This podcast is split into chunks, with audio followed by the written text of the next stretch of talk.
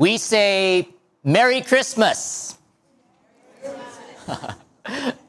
Others say Happy Holidays. As you say greetings during this time of the year, how do people respond back? Declaring happy holidays is not necessarily a bad thing to say. After all, seasonally, Christmas is not the only thing celebrated this time of year. For the Jews, there is Hanukkah, an eight day celebration, also known as the Festival of Lights, which commemorates the rededication of the Holy Temple in Jerusalem.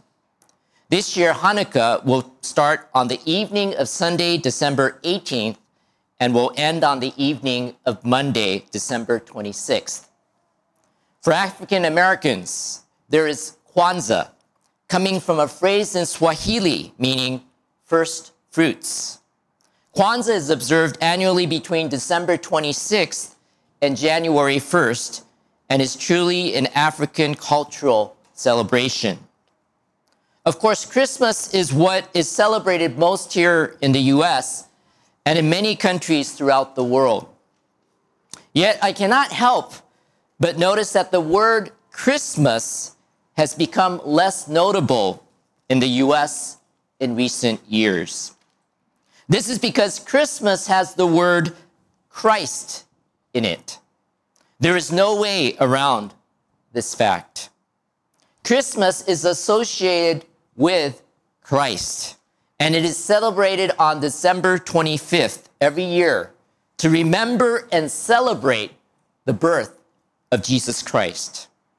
Sadly, not everyone wants to celebrate this fact, and some become hostile towards any mention of Christmas. We have seen this bear itself out in shopping malls and even in our public schools. It seems that almost every other so called holiday can be celebrated openly except for Christmas. However, it is not the date that is important, since we don't know for certain that Jesus of Nazareth was born on December 25th. What is truly important is that we celebrate Jesus' birth because we understand it to be a key point in all of history. As Pastor Okura pointed out last Sunday, it was a key moment in the story of humanity in which God weaved himself into the fabric of our collective stories.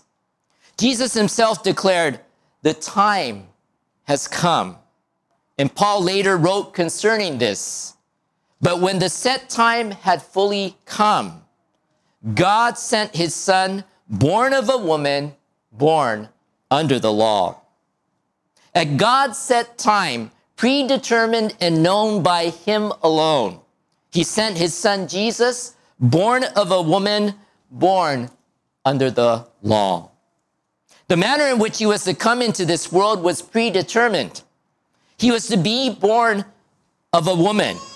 Specifically, he was to be born of a virgin.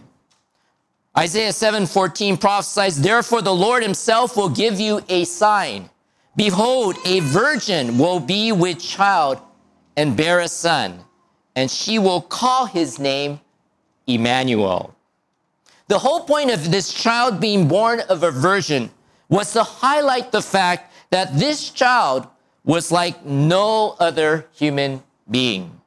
For indeed he will be called Emmanuel, which means God with us.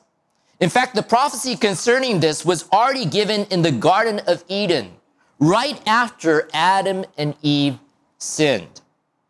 Genesis 3:15 records, "And I, this is God speaking, and I will put enmity between you and the woman, and between your seed and her seed. He shall bruise you on the head, and you shall bruise him on the heel." What is described here is the enmity or conflict between a future representative of Satan and a descendant of Eve. I say a descendant of Eve because although naturally the seed does not reside in the woman, it resides in the man. But the verse, by stating her seed, implies that there is no man involved in this offspring, and thus it will be accomplished supernaturally. Through the angel Gabriel's explanation of this truth to both of Jesus' earthly parents, Mary and Joseph, we know that the conception was made possible by the Holy Spirit. The child was also to be born under the law. Specifically, he was to be born under the Mosaic law given by God to his chosen people, Israel. Thus, he had to be born as a Jew. Both the genealogies of Jesus, recorded in Matthew 1 and Luke 3, point to the fact that Jesus is from the line of King David, who is a descendant of Judah, one of the 12 sons of Jacob, that is Israel. More specifically, we know that the birthplace of this child was even prophesied. Micah 5:2 states, "But as for you, Bethlehem Ephrathah, too little to be among the clans of Judah, from you one will go forth for me to be ruler in Israel. His goings forth are from long ago, from the days of eternity." All these prophecies pointed to and were fulfilled in the coming of Jesus. There is no denying the fact that Jesus is the Christ promised by God. If one were to study biblical prophecy in the Old Testament and study the biblical narrative of Jesus' life in the New Testament, one cannot help but recognize Jesus to be the Christ, the Son of God. In an article found on the Fellowship of Israel Related Ministries website titled, How Many Prophecies Did Jesus Fulfill? Jonathan Bernis, the president and CEO of Jewish Voice Ministries International, writes The Bible is full of messianic prophecies. Mathematician Peter Stoner counted the probability of one person fulfilling even a small number of them. And he concluded the chance of a single man fulfilling just 48 of the prophecies found in the Tanakh, Old Testament, would be 1 in 10, followed by 157 zeros. That's 1 in, I can't read it. And how many prophecies did Jesus fulfill? Jesus, Yeshua in Hebrew, fulfilled not just the 48 specifically messianic prophecies.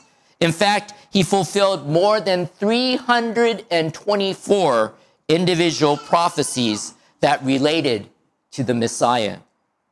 So the probability of one man fulfilling 324 prophecies must be a number beyond comprehension for anyone. Now, this is all good from an educational standpoint. It is indeed good to study and to learn about the Bible and of Jesus and the specific prophecies that he has fulfilled. However, that is not the main purpose of the Bible. That is just to study it. The main purpose of the Bible is to point us to God so that we might seek and trust him and so that we may enjoy living together with Him in a right and loving relationship. And the Bible makes it clear that this is made possible through the sending of His Son, Jesus Christ, who died to pay for the penalty of our sins and who rose from the dead. The Bible also makes it clear that God is involved in the process of bringing us to Himself. Thus, 2,000 years after Jesus' coming, you are here today, listening to this message because God has led you here. You are here today because God loves you deeply. We are all here today at a worship service to worship God because of Jesus Christ. Which brings me to the title of today's message, which is Christmas, hope, or hostility. You see, although we associate the word Christmas with Jesus Christ's birth, the actual meaning of the word itself means to worship Christ. Christ plus must or worship, you might say mass, worship Christ. The sad truth is that not everyone wants to worship Christ. As mentioned already, there are some today who feel hostility toward Christmas and want nothing to do with it. Sadly, there are also many who celebrate Christmas but have no inclination to worship Christ.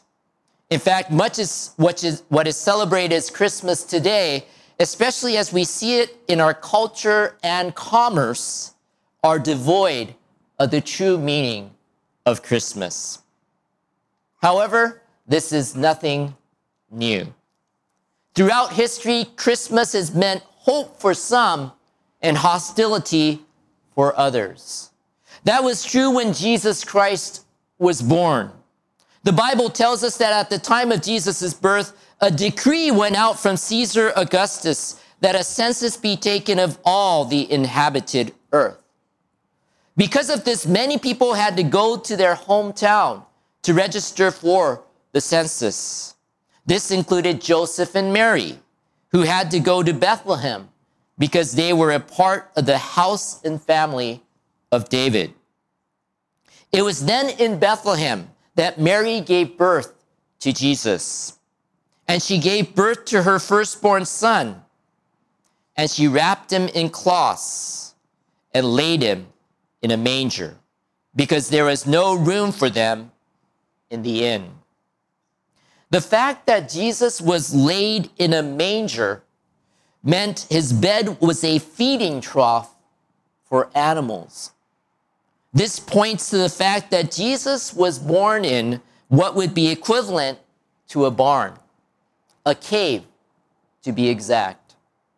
Today we may see the beauty in this, but let's be honest, it was not a suitable place for a baby to be born, much less for the Son of God. Of course, even this was part of God's perfect plan. The Son of God truly humbled himself to be with us. As Jesus was lying in a manger, there were some shepherds outside of the town of Bethlehem that God was particularly mindful of. We read that an angel of the Lord appeared to these shepherds and said to them, Do not be afraid, for behold, I bring you good news of great joy, which will be for all the people.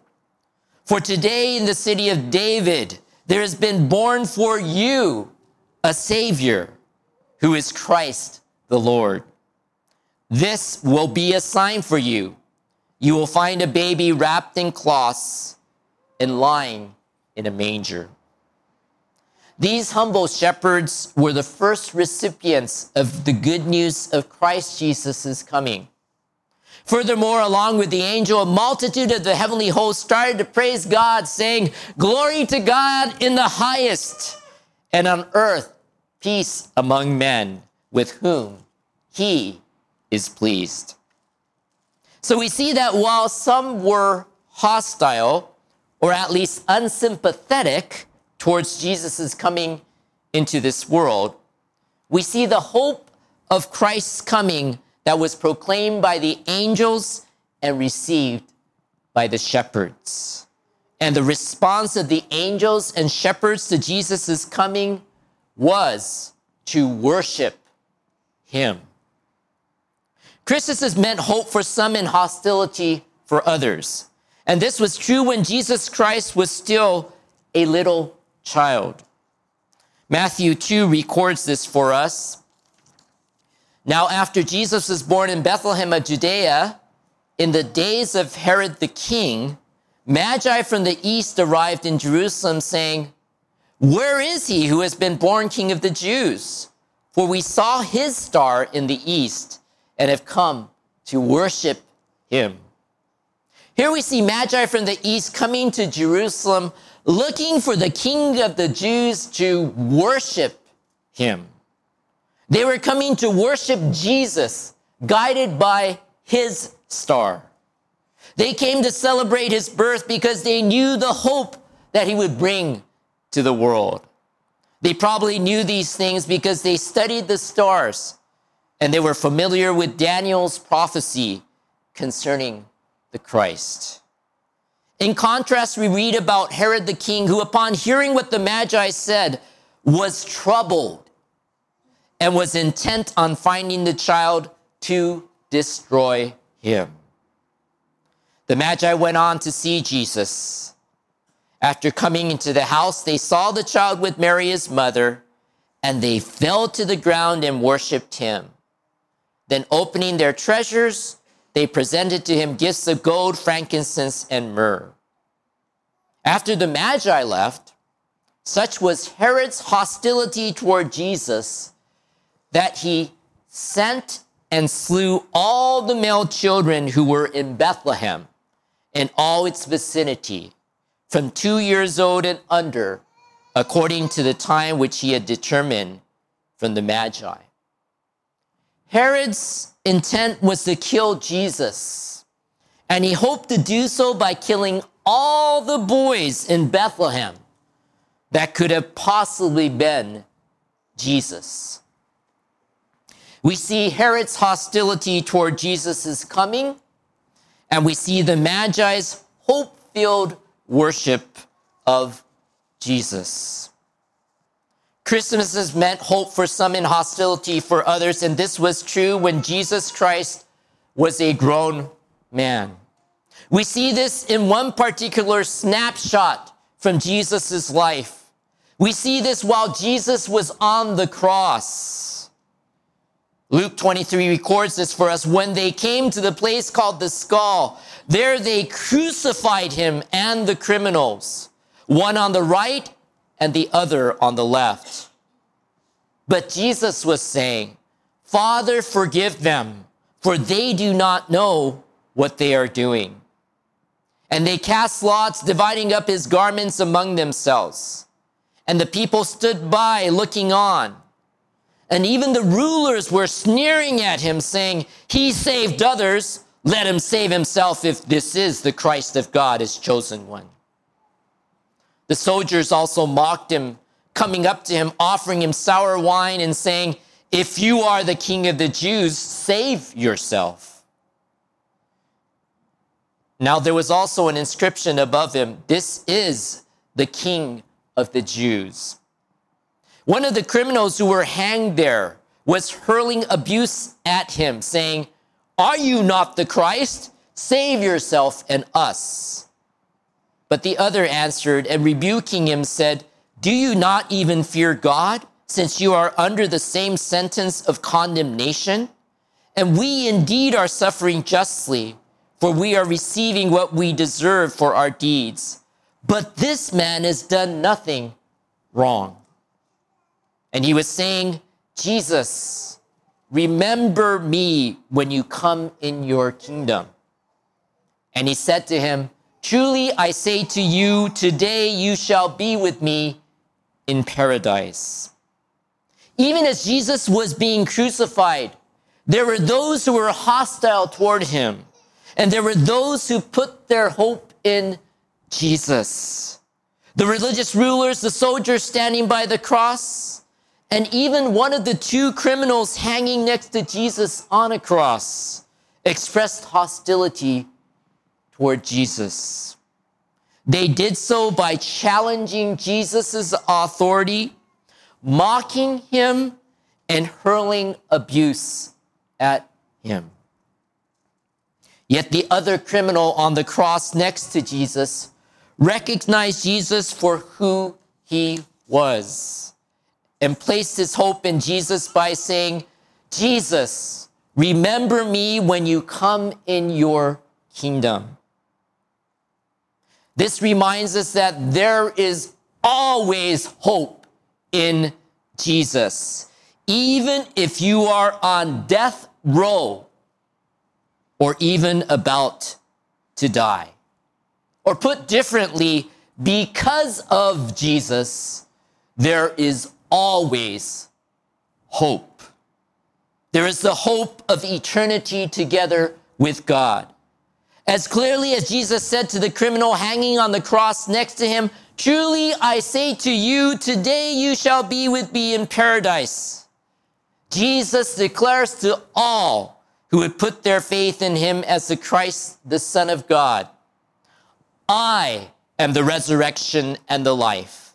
He who believes in me will live even if he dies, and everyone who lives and believes in me will never die. All those who put their faith in Jesus are promised eternal life together with him. This is the hope that is given to us because of Jesus' coming. Yet the choice is still ours today. Christ Jesus has come. Even today, Christmas has meant hope for some and hostility for others. So, my question to you this morning is Are you going to celebrate Christmas, Jesus' coming, by worshiping Him? Do you find hope in Jesus' coming, or do you feel hostility toward Jesus? It basically comes down to whether you will accept Jesus as who he truly is. That is the Christ, the Son of God, or reject him altogether. This is especially made clear as it relates to Jesus being the light of the world. The coming of Jesus is described as light coming into darkness. In Isaiah 9 2, Jesus' coming was prophesied in this manner The people who walk in darkness will see a great light. Those who live in a dark land, the light will shine on them. This is also referenced in Matthew 4 16 in pointing to Jesus' ministry in Galilee. Scripture further talks about this reality in this way For God so loved the world that he gave his only begotten Son, that whoever believes in him shall not perish, but have eternal life. For God did not send his, the Son into the world to judge the world, but that the world might be saved through him. He who believes in him is not judged. He who does not believe has been judged already because he has not believed in the name of the only begotten Son of God.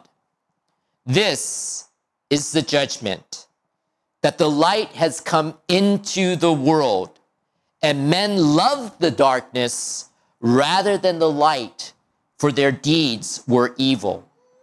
For everyone who does evil hates the light and does not come to the light for fear that his deeds will be exposed.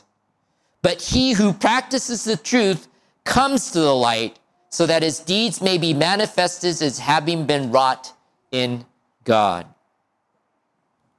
I don't know about you, but I prefer light over darkness.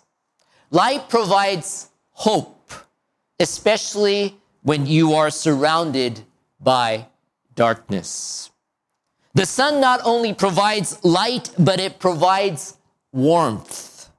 Likewise, the Son of God not only provides light to guide our path in life, but he also provides us with loving warmth, warmth that is great comfort. And as a lighthouse provides clear guidance as well as hope to sailors in knowing that they are not lost. So too, Jesus provides us clear guidance as well as hope in knowing that we are safe in his care forever. The reason for Jesus' coming is clearly stated in the verses that I just read.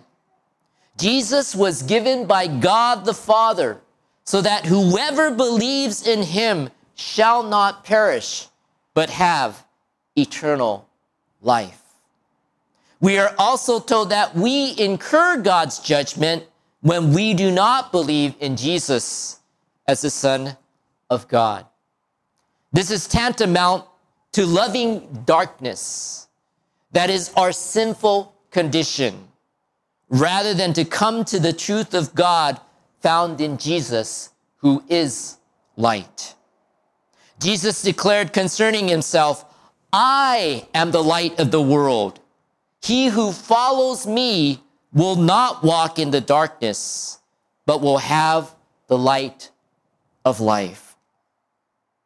When you see the Christmas lights, can you see the blessed hope found in Jesus? who is the light that shines in this dark world. When you see a nativity, can you see the blessed hope found in the coming of the Son of God as a humble infant? What is Christmas to you? Does it make you have hope in Jesus? Or does it make you hostile toward him? Let me end by reading you the testimonies of faith written by Michael and Olive Rahimpour, who received baptism last Sunday. Hallelujah! Praise the Lord. I believe Jesus is creator of all, king of everything. Jesus is my savior and light of the world. Jesus said, I am the way, truth, and life. My Sunday school teachers, pastors, and grandma told me about Jesus and Bible. We are all sinners. Jesus died on the cross for me so I can live today. He gives me eternal life. Nobody loves me like Jesus. I will follow Jesus till the end because I love Jesus so much. I want to become a pastor. I can do all things through Christ who strengthens me. Michael Rahimpour, November 19th, 2022. Praise the Lord. I learned I am a sinner, and everybody is a sinner. I believe He, that is Jesus, died on the cross for me so I can live today and I can go to heaven. I love Jesus and I want to tell about Jesus to everybody. Olive Rahimpour. If you have found hope in Jesus' coming, then put your faith in him and worship him as the Christ, the Son of God. Let us pray.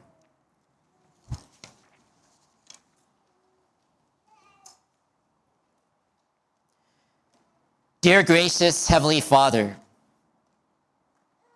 恵み深い父なる神様。We praise you for your great love for us. あなたの偉大なる愛のゆえにあなたを褒めたたえます。We thank you for sending your son Jesus Christ as our Savior. 救い主として、御子イエス・キリストを送ってくださったことを感謝します。We thank you that Jesus is the light of the world. イエス様が世の光であられることを感謝します。We thank you for the hope that Jesus brings to us. イエス様が私たちに希望をもたらしてくださることを感謝します。We thank you for the eternal life you give to us through faith in Jesus. イエス様を信じる信仰によって私たちに永遠の命を与えてくださることを感謝します。Please continually fill our hearts with your hope and help us to share the hope of Jesus with others. どうか私たちの心をあなたの希望で満たし、他の人々にイエス様にある希望を伝えることができるように助けてください。May your light shine brightly in this dark world. この暗い世の中にあなたの光が明るく輝きますように。May your hope fill the hearts of people. あなたの希望が人々の心を満たしてくれますように。May Jesus Christ be worshipped everywhere. イエス・キリストがどこでも礼拝されますように。We pray these things in Jesus' precious name. これらのことを尊いイエス様の皆によって祈ります。アーメン。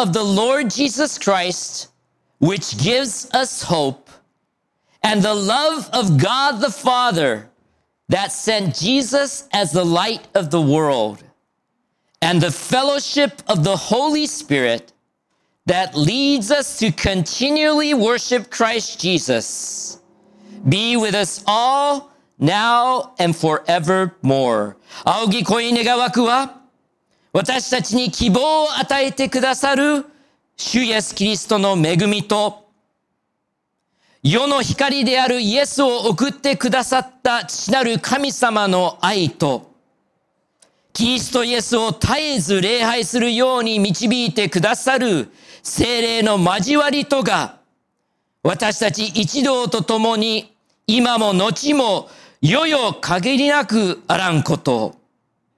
アーメン。